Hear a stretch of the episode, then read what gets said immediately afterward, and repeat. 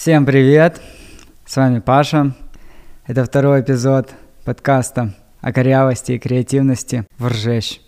Первый эпизод прям хорошо зашел. Очень многим понравилась тема синдрома самозванца, о том, как принять и полюбить свой синдром самозванца. Я получил очень много такого теплого, классного фидбэка. И это прям очень мотивирует делать еще, но интересно, как это же одновременно, одновременно начинает вот этот голос в голове, блин, надо же теперь как-то сделать второй такой же классный, чтобы людям также понравилось. Вот первый вышел и две недели был номер один среди всех подкастов Украины в App Store. И надо вторым уже держать марку. И это... И я такой, блин, уже как-то так тяжело начинается. Что-то второй уже как это сделать, черт его знает. И уже вот это соответствие, соответствовать прошлому, прошлому успеху. И когда я такие голоса у себя слышу, я такой, так, так, так, так, стоп, стоп. Так, Паша, цели делать каждый выпуск лучше, чем был прошлый, у нас такой не было. Моя цель была очень простая. Поделиться тем, что я в процессе узнал, какие мне пришли инсайты, находки, что мне помогает быть более творческим, более креативным, что мне помогает жить более интересную жизнь. И все. И поэтому нет никакой задачи у второго подкаста быть таким же или лучше, чем первый выпуск. Второй будет точно другим, и это хорошо. Еще хочу сказать, что мы подшаманили звук в первом первом выпуске, потому что звук в первом выпуске реально был дерьмо.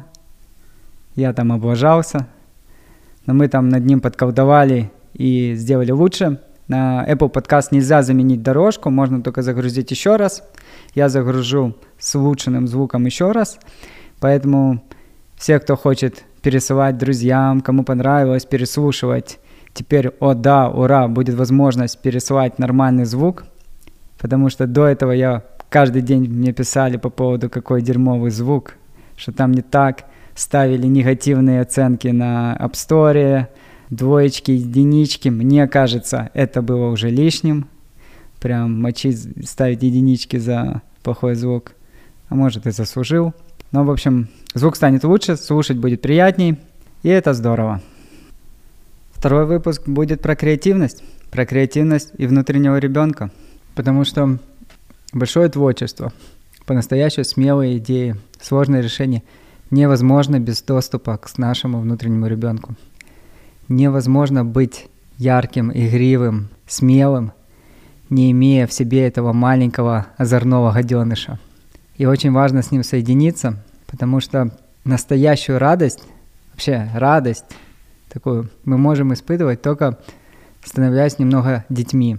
Потому что только дети умеют радоваться на все сто процентов, смеяться так, чтобы животы болели. Только дети удивляются всему и типа могут превратить любую, любое действие в игру. Дети бесконечно творческие. Закрой детей в комнате на день, и они придумают сотню разных игр. Закрой взрослых, но одну они игру придумают, вторую, третью. И через 5-10 минут они уже начнут не знать, куда себя деть. Подостают телефоны, начнут там типа ленту в Инстаграме просматривать.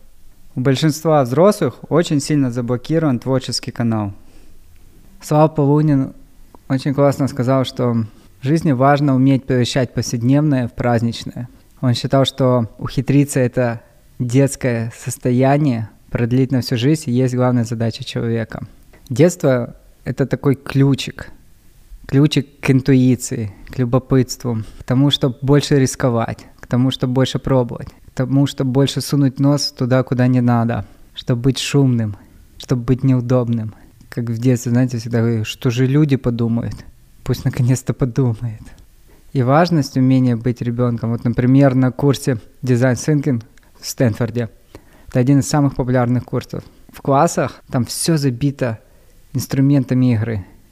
Цветные бумажки, фломастеры, карандаши, клей, скотчи, пластилины и куча взрослых, инженеров, студентов бизнес-школы, студентов, медиков и прочих. Ты когда, если посмотреть со стороны, заходишь туда, то как будто все вообще какой-то фигней маются. Но на самом деле там в этот момент решаются самые сложные задачи.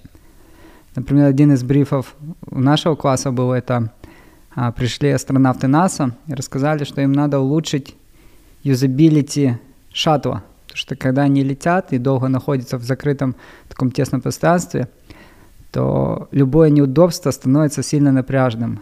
И как можно улучшить юзабилити того, как они находятся в космосе. И это невероятно сложная задача, над которой уже много людей работали.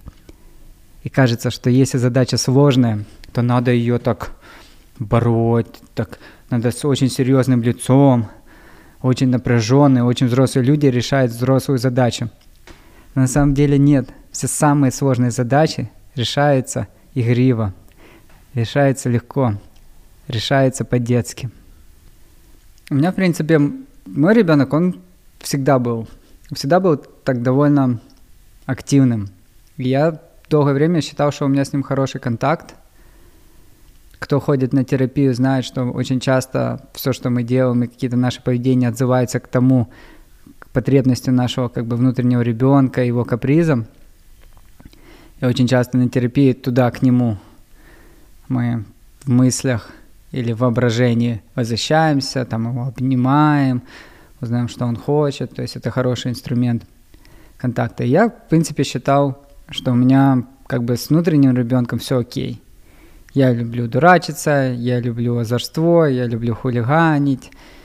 Но однажды, это было в Карпатах, сейчас я скажу, я сидел на горе, смотрел, был вид какой-то невероятно красивый, я пил чай, и как раз думал про, про свое детство, ностальгия наша. И вдруг мне захотелось, чтобы я такой подумал, как же, бы, же было здорово, если бы тот Пашка мой маленький Пашка увидел то, что я сейчас вижу. И меня как накатило волной. Я вдруг понял, что я забыл пригласить своего маленького Пашку в свою взрослую жизнь. Что он там остался в прошлом, а я сейчас весь такой классный, путешествую, успех и все такое. И я такой, блин. И я взял ну, внутри себя мыслями такой, Пашку, того, вот у меня мой маленький, мой внутренний ребенок, ему где-то 8 лет. Я его позвал в свою взрослую жизнь. Говорю, смотри, смотри, это мы в Карпатах. Смотри, это мы видим этот вид. Смотри, как тут красиво. Это мы это делаем. Смотри, какую ты жизнь живешь. Смотри, это будет твое. Вот смотри, как ты устроишься на работу. Вот смотри, какие у тебя замечательные друзья будут. Вот смотри, где ты живешь. Смотри, сколько ты стран увидишь. Смотри, я вспоминал разные ситуации, очень яркие из моей жизни, рассказывал ему. Рассказывал ему как какому-то самому близкому человеку, которого я очень давно не видел. Это мы плаваем на лодочках, это мы там путешествуем. А вот смотри, какие у тебя девчонки будут, а вот смотри, как будет тяжело, а вот ты поедешь в Америку учиться, а вот ты откроешь свою компанию. И я вот проходился по моментам и пересказывал, пересказывал, что смотри, ты там маленький, ты волнуешься, смотри, какое у тебя классное будущее, невероятно. И пересказывая это все, я и сам свою жизнь увидел вообще другими глазами. У меня прям вау, Нифига себе. Я вот прям свою жизнь увидел как ребенок. Ничего себе, это я такой жизнь живу. Офигеть. Офигеть. И мне да, даже сидел, мне картинка стала еще красивее. Как будто добавили рубильник красоты. То, что я начал смотреть на эти горы, на эту природу, как какими-то детскими глазами. Произошло какое-то такое соединение. Я, я как будто чуть-чуть ребенка в меня еще больше подселилось. Тогда я понял, что очень важно не забыть своего ребенка внутреннего, пригласить свою взрослую жизнь и стать с ним как бы активнее сотрудничать, активнее общаться, похвастаться ему, как все происходит, какое будущее у него будет. Он же этого не знает, он же этого не видит, он там все еще в Жанкое, все еще переживает, все еще бедствует – недоигранный и недолюбленный. Мне вообще иногда кажется, что мы все остаемся детьми. На самом деле мы все дети, которые со временем оказываются в взрослых телах, взрослых жизнях, начинают ходить на работу, заводить семей, участвовать в нудных совещаниях, как будто им интересно что-то там выполнять какие-то обязанности, и как будто они, мы все как бы пытаемся угадать, что надо делать, чтобы понравиться другим, потому что мы не знаем, как быть взрослым. Это как будто всегда внутри нас ребенок, который как бы в костюме взрослого и должен соответствовать взрослым, но ему от этого слегка дискомфортно. Большинство взрослых теряет связь со своими детьми, с детьми внутри себя, она обрывается, и они становятся такими напряженными, все в заботах, все в делах, все в проблемах. Очень часто мы слишком спешим вы повзрослеть. В детстве я очень любил играться в машинки, там вот эти все жу гонять, всякие придумывать истории. Но в шестом классе я уже как бы захотел перестать быть маленьким, перестать быть ребенком и стать взрослым. Я как-то понимал, что для этого нужно переставать играться. Играться я любил, не мог никак остановиться. И я сделал такой волевой шаг. Я в один день взял большой такой мусорный пакет, собрал туда все свои игрушки, спустился во двор. У нас были такие большие мусорные баки на весь двор многоэтажных домов. И, короче, выбросил все свои игрушки в бак. И такой, все. Теперь у меня нет игрушек, значит, я буду взрослым, буду большим. Как-то я сразу почувствовал, что что-то скучновато быть взрослым. День, два я продержался, на третий день не выдержал. Мне так хотелось играться, и я вообще не знал, чем себя занять, если не играю в свои любимые игрушки. Я, короче, побежал туда резко во двор, типа к этим бакам, такой, блин, что же я сотворил? Думаю, ну сейчас найду, туда засматриваю в баки, смотрю, блин, что-то не видно, там уже мусора навалилось сверху дофига. Я такой, не, ну все, надо игрушки спасать. Залез я, короче, туда, в это все, трешечок, что-то там роюсь, найти ничего не могу, копаюсь в этом всем, помню, застрелю ногой в какой-то, блин, гнилой арбуз, потом в этом арбузе всю футболку перепачкал, и думаю о том, что, блин, три дня как взрослый, а уже приходится в мусоре копаться. Есть большое заблуждение, что чем меньше в нас ребенка, тем больше в нас взрослого. Нам кажется, когда мы хотим вырасти, выглядеть взрослым, выглядеть серьезным, нам кажется, что если в нас будет меньше детскости, то это сделает нас более взрослыми, более солидными. Это большое-большое заблуждение, что если у вас меньше ребенка, то это значит, что у вас больше взрослого. Это совсем не так. Есть очень много взрослых, которые подавили в себе ребенка, но они не стали взрослыми. У них не появилась ответственность, у них не появилась порядочность, у них не появилась уверенность. Они просто задавили в себе ребенка. Когда мы расширяемся, да, когда мы как бы растем, и стать взрослым это не значит отказаться от ребенка, это, это добавить к себе. То есть есть ребенок со всеми его классными характеристиками, с этой детской энергией, творчества, беззаботности, радости. И взрослее мы добавляем туда, да, добавляем ответственность, добавляем заботу о других, добавляем те характеристики, которые делают нас взрослыми. Мы не меняем это, мы расширяемся, мы добавляем к себе взрослого. И ребенку, и взрослому им хорошо вместе. Это не то же самое, как возраст по шкале идет, да, один возраст перешел в другой. Внутри нас вот это поведение, оно вместе классно дружит. Нам не нужно его отказываться от одной части своей, чтобы усилить вторую часть. Я сам хорошо помню, как я такое же предательство совершил. Когда я был молодой, я устроился на работу арт-директором, 19 лет – большое агентство. я, конечно же, чувствовал, что я не дотягиваю. Еще такая должность солидная, так звучит, арт-директор. И я прям все буду, буду вести себя, начал из себя выкорчевывать все поведение, которое типа, в моем представлении, не взрослая, не солидная. Да, дурачиться, там что-то хихикать, одеваться как-то ярко. Сразу лицо стало таким серьезным, задумчивым, напряженным. То есть мне это все казалось, блин, ну это ж уже взрослая жизнь. А, то есть я не знал, как, как вести себя как взрослый. И поэтому я имитировал внешнее проявление, внешнее проявление взрослости. И, и задавливал в себе внешние проявления детскости и вообще какие-то желания детские. В компьютерные игры играть. Вот это все. Не, все, надо, блин, быть солидным, авторитетным, успешным. Вот все это дерьмо. Еще, что мне мешало принимать и радоваться своим ребенком внутри себя, это ролевые модели всяких людей успешных, на которые я смотрел. И, как правило, когда мы их читаем биографии или статьи на Википедии, это уже такое довольно просеянная их жизнь. То есть мы не видим, как они в жизни себя проявляли, а мы уже их достижения и результаты. Да, и на Википедии описывается, вот если почитать Википедию Далай то там все очень четко. Ну и ты воспринимаешь его с таким серьезным духовным мировым лидером, главный духовный мировой лидер или один из главных.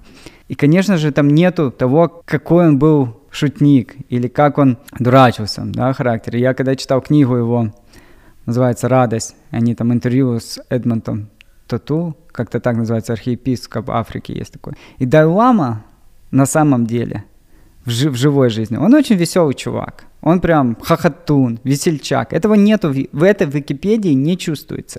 И, и когда книги его читаешь, это тоже не чувствуется. Он, например, э, рассказывал, что когда он летит в самолете, все вокруг там ну, Далай летит вместе с ними, все такое прям напряженные, все лишний шорох боятся совершить, лишние действия, чтобы, не дай бог, не побеспокоить светило. И он любит пукать в самолете. Он, он берет тихонько пукает и смотрит на реакцию, и все начинают там что-то там переживать, закрывать носы такие, и всем становится так очень стыдно, что как это кто-то при Далламе позволил себе вот испортить воздух, это типа да лама, это нюхать, боже, и всем так становится неудобно, так стыдно, все не знают куда. А он, а он сидит и ржет, потому что сам это сделал, и смотрит, как все возмущаются, боже, вы же с нами Далай Лама, как некрасиво. Вот, то есть он такой прям маленький пакостник. Или на сцене, э, когда они с этим э, тату выступали, а тому что-то там 90 6 лет, он там, ну, прям уже тяжело ходит. И на сцене, когда тот э, садился на кресло, да, лама у него практически выбил стульчик из-под жопы, и тот чуть не грохнулся и ржал с этого.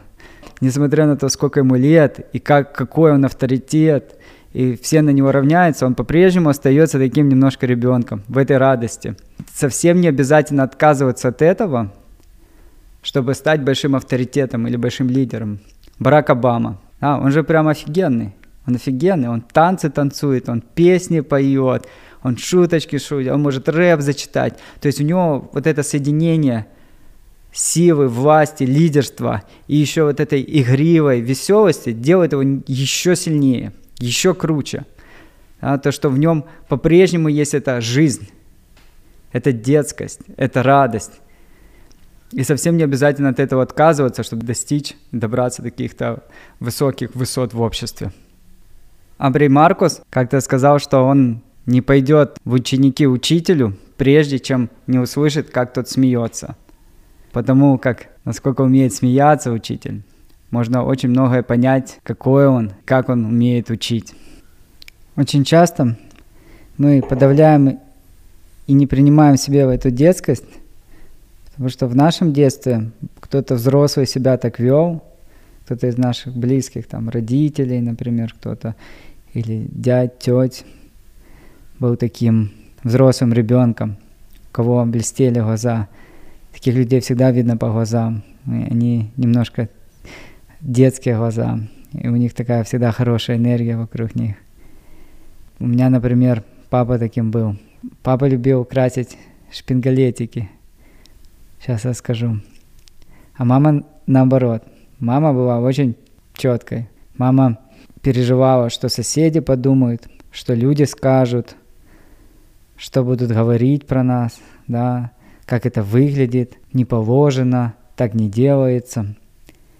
Как-то мы с мамой вернулись домой, и папа покрасил все шпингалетики. Это такие деревяшечки на окнах, которые держат стекло тоненькие. И он все шпингалетики на окнах, дверях покрасил в разные цвета. Розовый, желтый, какой-то там салатовый. И мы заходим, и он такой довольный, типа, класс. И я такой, вау, тоже думаю, блин, как круто, какой пиздец крутой.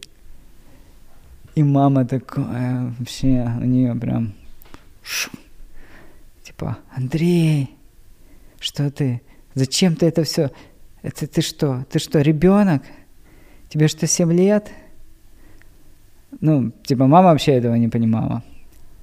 И я очень помню вот это осуждение, что если ты сделал что-то такое смелое, то это ты что, ребенок, ты что, маленький, что это как бы, это значит, что это что, что-то плохое.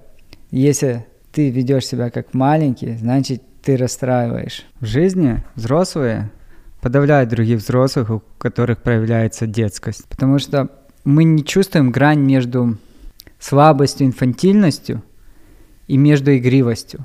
Что инфантильность и игривость – это разные вещи. Что мы нужно быть супер игривым и при этом ответственным, пунктуальным, продолжать оставаться ребенком. Это не значит быть глупеньким, слабеньким. Да и в принципе нет ничего плохого в том, чтобы быть глупеньким и слабеньким. Мы не разрешаем своему ребенку проявиться и быть ребенком, потому что мы не хотим быть инфантильными. Потому что мы привыкли, что инфантильность – это плохо. Общество подавляет инфантильность, общество подавляет взрослых детей. И мы потом вместе с обществом мочим сами своего ребенка. Мы тебе запрещаем проявляться, мы запрещаем. Хочется на жопе прокатиться с горки. Мы, такие мысли это пробегает, и мы внутри себя отдергиваем себя за руку, такие, ну, блин, нет, ты что? Ты же взрослый, ты же пальто. Нет, это не для меня, это для детей. Хотим босиком по лужам танцевать? Мы такие и дергаем себя сразу. Нет, ну, нет. Что, я же уже взрослый, я же не маленький. Мы сами для себя становимся стражником. Такой внутренний взрослый стражник, который загнал ребенка в угол, там ему говорит, все, сиди не высовывайся, не позорь меня. А ну, цыц, чтобы я не краснел из-за тебя. И не замечаем, как именно это делает нашу жизнь очень пресной и скучной. Макс Боритко, Макс наш креативный директор в банде, мы обсуждали с ним эту тему, он хорошо сказал, что я заметил, что во мне есть внутренний ребенок в тот момент, когда увидел, что он умер в моих одноклассниках. Что мои одноклассники превратились в дядек с пузом и теток с гулькой. И вот на, на этой разнице, что у них совсем нету этого – он заметил, начал ценить это в себе. Ярик Сердюк, он поделился, у него есть такой свой прием. У него есть фотография с детства, где он раскручивает вокруг себя на длинной такой веревке самолетик. И папа как-то так очень умело запечатлел этот момент. И он очень хорошо помнит, что в этот момент он был весь такой на кураже, счастливый, радостный, вот это ощущение, что все возможно, и мир бесконечный, и мир бесконечно интересный, и все по кайфу. И теперь, когда Ярику что-то не получается, когда ему нужна помощь, он возвращается, возвращается к тому моменту. Он хорошо помнит вот то состояние, когда все возможно и все по кайфу. И он как бы туда возвращается и немножко подключается к этому, к этому детскому состоянию. И вдруг как-то начинаются приходить более неожиданные идеи, более неожиданные решения. Как-то все становится интереснее и легче. И даже самые сложные задачки как-то начинаются как бы самим собой начинают решаться. Такой, как есть якорь туда, в детство – и такой подключатель к той очень творческой детской энергии. Прямо кайф. Наш ребенок дает нам вот эту суперсилу игривости. Играть жизнь. Играть жизнь. Когда можно сделать что-то без цели, без задачи. Ты просто делаешь. Взрослые не уме... Взрослые ничего не делают просто так. А когда ты можешь делать просто так, ты можешь резвиться. Очень важно шалить. Очень важно дурачиться. Очень важно показать вашему ребенку, мне тоже это все интересно. Давай, это кайф, давай дурачиться. Сейчас мы, смотри, делаем то, что тебе интересно. А потом, когда надо, ребенок помогает нам. Он дает, делится своими идеями, делится своими талантами. Рома Курбанов задвинул интересную тему, а как внутренний ребенок проявляется в отношениях. Что если парень с девушкой будут придумывать себе какие-нибудь ритуалы, например, праздновать каждый год день рождения какого-то конкретного режиссера, даже неизвестного. Там в раз в году они собираются, выделяются вечер, одеваются так красиво, ну, ждут этот день, ждут этот праздник. И потом вместе отмечают день рождения Эмиля Чкончика. Но круто же, когда у пары есть праздник, который только для них. И круто, когда ты сам себе можешь придумывать интересную жизнь. Остановитесь на секунду, задумайтесь. Мы сами себе можем придумывать интересную жизнь. Вау! Когда мы проявляемся как дети, мы такими становимся в том числе в тот момент немножко беззащитными. Такими, мы как бы показываем такую свою очень наивную, открытую часть. Я заметил, что очень важно, что, чтобы внутренний ребенок разошелся, разыгрался и никак себя не ограничивал. Очень важно, чтобы внешний взрослый его защищал. Внутреннему ребенку нужна ваша защита, ваша взрослая защита. Что если ребенок набросал кучу идей, каких-то безумных, сумасшедших, и вы это все так вот классно рассказываете другим людям, как это все происходит. Очень важно, чтобы ребенок знал, что если кто-то эти идеи начнет критиковать, вы не дадите его в обиду. Что если кто-то что-то там начнет тявкать, вы сразу же поставите его на место, вы сразу же его заткнетесь. Вы не будете типа, а, ну да, это была не очень идея, ну да, мне самому не нравится. То есть вы когда рассказываете какие-то смелые решения, их критикуют, и вы тут, ну мне и тоже, вы, вы же при, как предатель становитесь, вы как бы предаете, вы типа, стоп, только что всем все нравилось, мы же только что играли, эти идеи были классные, а тут ты такой, ага. И вот эта внутренняя энергия, она захлопывается, она закрывается, и она говорит, блин, так я не хочу так ничего делать. Слушай, если ты такой. Поэтому очень важно, типа, быть, ну, быть старшим братом, быть старшим братом для своего маленького Пашки, защищать, да, дать защиту. Типа, если он хочет прыгать в фонтанах голый, вы идете, прыгаете, и если какая-то тетка начинает что-то недовольно говорить, вы либо не, не извиняетесь, не знаю, может ее надо обрызгать, или может ее с собой прыгать, позвать, не знаю, ну короче, вот это как бы безопасность, типа делай все, что хочешь, я тебя прикрою я тебя защищу. Будь ребенком и не парься. Еще интересно заметить, как вы разговариваете со своим ребенком, как вы внутри с ним. Часто мы внутри как стражник для него, который типа требует, который недоволен, который дергает, который ограничивает. Миша Кацурин у него вообще классно, смотри. Вообще Миша рассказывает, что все, что он сделал, вообще то, как предприниматель, что он придумает, все благодаря его вот этому ребенку, маленькому Мише. Но Миша раньше с ним обращался немножко как продюсер. Типа, давай еще, давай еще придумывай, давай еще делай. Что ты, скотина ленивая, давай больше. Давай, напрягись, нам надо, нам срочно мы уже не, без этого не можем. Он посто, вот это постоянно как продюсер, который высасывает все соки, стоит над ним. Такое потребительское отношение. Типа, ага, давай, давай, работай, хуярь. И вместо благодарности ребенок получает каких-то постоянно, блин, пиздюлей. Что вообще, что происходит? Но мы так делаем. И я у себя это замечал. И при этом, когда в самых непонятных, в самых сложных ситуациях, когда вообще непонятно, что делать. Ребенок приходит и начинает что-то там такое воротить, придумывать, пробовать. И на самом деле ему большая благодарность. И поэтому так важно, важно его заметить, важно его пригласить в свою жизнь, важно ему рассказывать, что происходит.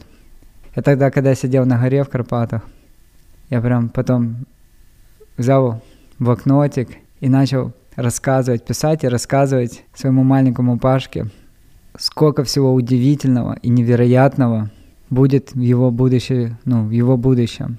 Он уже, когда взрослым станет, сколько у него всего произойдет. Как же это круто, что он такой, и как у него все получится. Все его мечты сбудутся и будет даже намного круче. Это было офигенно. Егор Петров – интересный образ, что как будто у этого ребенка внутри нас есть такой большой переключатель состояния, что он может переключать моментально, может так включить, и все, хочется создавать, играться, придумывать, креативить. Но это же ребенок, он может переключать не только позитивное состояние, но и он может переключить другие состояния того же ребенка такую растерянность включить, неуверенность, включить. Вот это состояние, когда хочется упасть и просто топать ножками. И мы, мы конечно же, мы, ж не, ну, мы не дураки, мы хотим от детскости взять лучшую ее часть, там, творчество, радость, а вот это все капризно, негативно, не-не-не, мы, нам это не надо. Но это, но это так не работает. Так это не работает, что чтобы принять, мы должны ребенка принять целостным, да, понимать, что у него есть и это, и эта часть. И это нормально. Да, может включиться состояние, какая-то там, например, встреча с каким-то человеком, который похож на кого-то из нашего прошлого, из детства, или какие-то ситуации, где у нас хлоп, и переключатель врубает состояние такого прям маленького беззащитного ребенка, который хочет под одеяло спрятаться и вообще, чтобы его никто не трогал. И это нормально, что это случается, это замечать, да, да, это часть это часть этого. Окей, бывает, нормально. И со своим состоянием работает так же, как с реальным, если бы вот реальный ребенок, когда он капризничает, да, что мы его? Его надо развлечь, отвлечь или чем-то увлечь, каким-то действием, чтобы что-то надо происходить, и он быстро, быстро, быстро переключится на позитивную энергию. Да? То есть начать не, не застревать в этом состоянии, а начать какие-то развлекухи, в том числе для себя, делать, чтобы вытаскивать себя из этой, блин, трясины. Хорошо?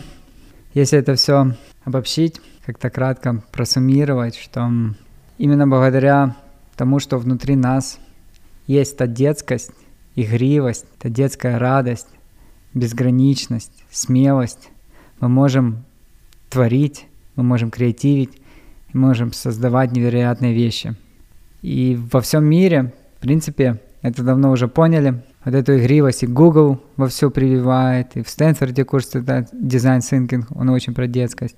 Про то, чтобы дать маленькому Пашке, показать его значимость, дать ему больше места, больше свободы. Хотя, на самом деле, да, общество очень давит. Оно типа делает все, чтобы подавлять игривость, подавлять инфантильность, осуждает, и мы как-то автоматически хотим вырасти, хотим стать взрослыми, хотим стать серьезными, и начинаем также действовать. И начи- начинаем мочить сами себя, начинаем мочить свою вот эту детскую часть, вот эту яркую часть, креативную часть.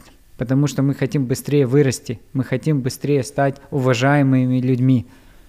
Да, я хочу быть уважаемым человеком, не просто дурачком – смеящимся, смеющимся, а хочу быть уважаемым человеком.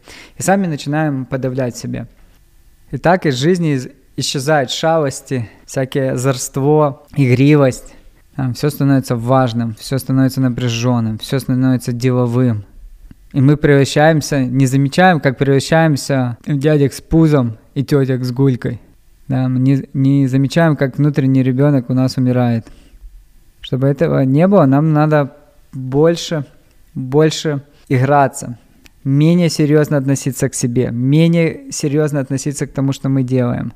Да, играть жизнь, играть жизнь, что-то делать без цели, без задачи, И когда мы такими действиями показываем, что для нас это важно, что мы это слышим, что мы понимаем, наш ребенок видит это, и он начинает, ух ты, класс, здесь, здесь это ценят. А что если я сделаю так? А что если такую идею? Он начинает смелее креативить. Да, появляется больше идей, появляется вот этот поток детской энергии, когда просто все прет и все хочется делать. И мы в этот момент становимся очень творческими и немного беззащитными. Мы открываемся, мы снимаем броню, да, мы такие, а, мир прекрасен, мы все любим, нас все любят, давайте все вместе. И важно, чтобы был такой внешний взрослый защитник, да, что если кто-то нас в этом, когда мы себя так проявляем, начинает осуждать, чтобы мы сразу давали в лоб, чтобы мы сразу ставили на место, чтобы мы говорили, что моего пиздюка никому трогать не разрешаю. Мой пиздюк только мой, он может придумать любые идеи, он может прыгать в любом бассейне, а может где хочешь рисовать. И если будешь трогать моего пиздюка, я тебе оторву уши. И это лучшее, что можно сделать для вашего ребенка. Для ребенка, который внутри вас, который хочет, когда он понимает, что за него мажутся, у него прям крылья вырастают. Он типа, вау, давай еще смелее, давай еще безумнее. И прям видно, когда люди люди, они как бы из таких суровых, с каменным лицом, у них появляется вот эта такая тонкая, озорная улыбка. Они начинают подшучивать, подыгрывать, они начинают флиртовать с жизнью. Это прям кайф. Если у вас компания, допустим, в вашем компании, в вашем бизнесе, спасите себя. В вашем бизнесе есть внутренний ребенок? Как у вас все устроено внутри компании? Там взрослый захватил власть и загнал ребенка в угол, или есть там место внутреннему ребенку. И если нету, то что вы можете в своей компании сделать, чтобы он появился? Да, в ваших отношениях. Есть ли внутренний ребенок в ваших отношениях? Дайте, дайте ему порезвиться. Мне очень хочется, чтобы вы в детскости, в игривости увидели в этом силу, увидели в этом мощь. Это точно не слабость. Что проявление этой энергии делает нас очень сильными, делает нас взрослыми. И смело проявлять ребенка – это тоже взрослость. Еще интересно, что как только мы начинаем активней внутри себя проявлять ребенка, другие люди это замечают и начинают своих проявлять смелее тоже. Им нравится, они такие, о, блин, он такой интересный, такой яркий, я тоже так хочу, и они становятся тоже более игривыми, тоже более радостными тоже более творческими. И так мы все вместе становимся немножко лучше. Ну вот и есть второй эпизод. Спасибо моему внутреннему пиздюку, кто помогал мне его делать, помогал записывать, помогал дурачиться. Спасибо вам за внимание. Спасибо вашим внутренним пиздюкам. Хочется верить, что у них теперь будет больше свободы и больше место для игры, что вы их будете защищать, и вместе с ними будете творить больше смелых и ярких проектов, смелых и ярких идей. И услышимся в третьем эпизоде. Пока-пока.